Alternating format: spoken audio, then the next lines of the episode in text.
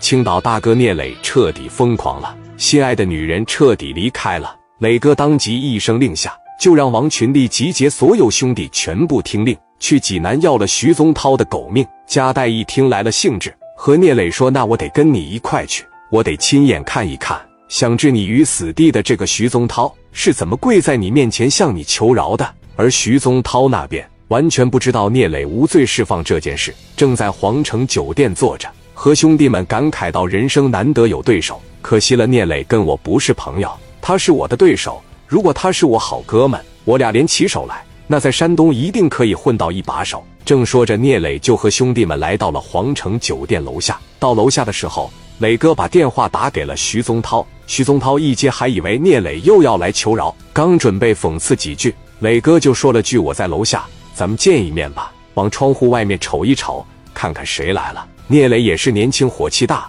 话还没说完，就领着兄弟们上去了徐宗涛的办公室。徐宗涛是万万想不到，已经锒铛入狱的聂磊竟然出现在了他的面前。一米七十八大个，一套黑色的西装，戴着眼镜。磊哥的表情非常的平静，还是那个会杀人的目光，一步一步来到了徐宗涛的跟前。说了一句：“今天我能不能打死你？”徐宗涛说：“你他怎么出来的？我怎么出来的？你不是特别希望跟我见一面？我怎么出来的？你得问问那个姓侯的。但现在一切都不重要了，重要的是给我折磨的这么惨，让我痛失爱人，还让我兄弟给你下跪。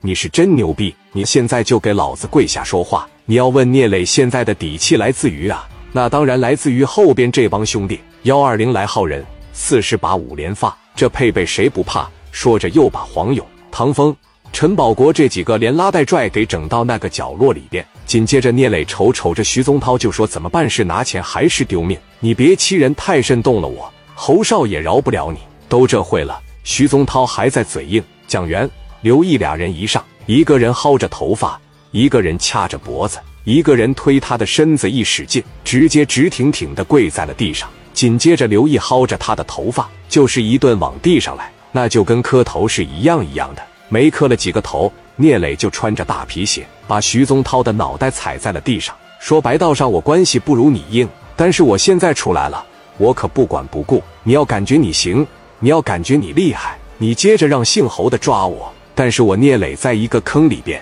不可能摔两次。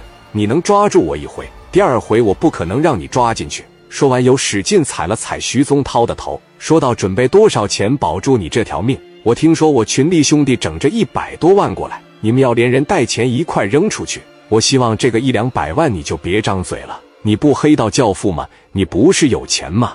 我正缺钱，老子工地上被你们砸了多少？磊哥，我给你五百万，你饶了我，保住我这条命。我现在就让财务给你户头上打钱。”说完，就给自己的财务打个电话。让给聂磊转去五百万。话说这财务办事效率不错，马上就会到了聂磊的账户上面。当时给会计张姐打电话来了，说来了，聂总五百万到账了。张姐电话一挂，磊哥拿着五百万，浩浩荡荡的回到了青岛，给徐宗涛整了一个烂摊子。这徐宗涛能不找聂磊吗？你给我整这样，在医院里刚缝合完伤口，聂磊，你给了我这么大的侮辱，你这个大皮鞋，你踩我脑袋上。聂磊前脚一走，徐宗涛就把电话打给小侯了，就说了聂磊出来了以后，第一件事就是来到济南，又讹走了五百万。小侯当时急眼了，说道：“我必须得把聂磊这个人抓着，我得想个什么办法，我得好好收拾他。要么你把钱退回来，让徐宗涛再砍你几刀，